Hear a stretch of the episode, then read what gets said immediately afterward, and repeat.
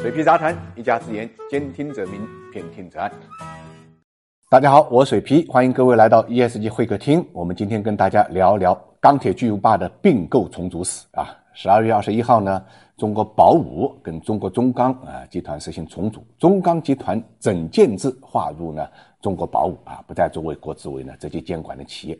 这是时隔六年之后，钢铁行业再次出现了央企之间的重组，强强联合之后，超级钢铁巨无霸就此诞生。中钢集团啊，原本是国务院国资委监管的中央企业，是一家大型的跨国企业集团，拥有全球最大的铬。资源储备是生产不锈钢的重要原料，但由于过度扩张啊，一四年的时候呢，产能过剩，中钢集团的经营困难，出现了呢债务危机。到一四年十二月末，中钢集团和下属的七十二家子公司债务高达一千多亿，涉及到了境内外八十多家呢银行。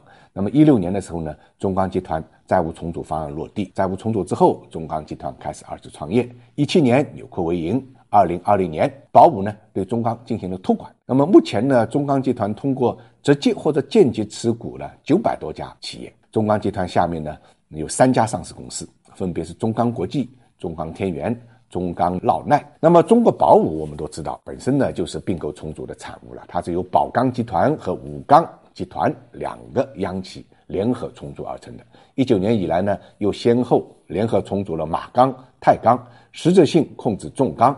受托管理呢，昆钢、重钢集团。今年十一月份呢，重组新钢集团呢，获得国务院国资委的批准。新钢集团百分之五十一的股权呢，无偿转给了中国宝武。新钢集团是江西大型的国有钢铁联合企业，旗下呢拥有上市公司呢新钢股份，直属和参股的企业呢也达到了九十八家。在中钢并入之后啊，中国宝武旗下的上市公司呢扩容到了十二家。那么在重组新钢集团完成后啊，这个数据就变成十三家。另外，与三钢集团的重组呢，也在谋划中间。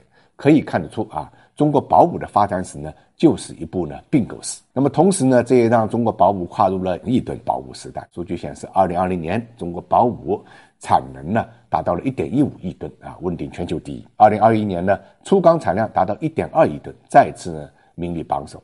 加上其他联合重组的钢企，产量会达到一点七五亿吨。之前中国宝武的规划呢，就是二零二五年粗钢规模达到两亿吨，三五年呢实行全球占有率百分之十五。也就是说，通过联合之后，规模效应应该有希望呢，让它的规划提前实现。从重组的角度来看，中国宝武呢把产业链练深了，同时呢也提升了产业的集中度，资源呢得到了调整和优化。现在来看，经过多年的钢铁资产重组呢，宝武已经稳稳的啊坐稳了全球粗钢产能的头把交椅。当然，我们在看一个企业做大的同时呢，其实也要注意到呢这个行业的影响力，包括呢市场的反应。因为并购重组并不是简单的一加一的问题，特别是在双碳这个大背景下呀，传统的钢铁企业其实面临的市场压力和挑战呢并不小。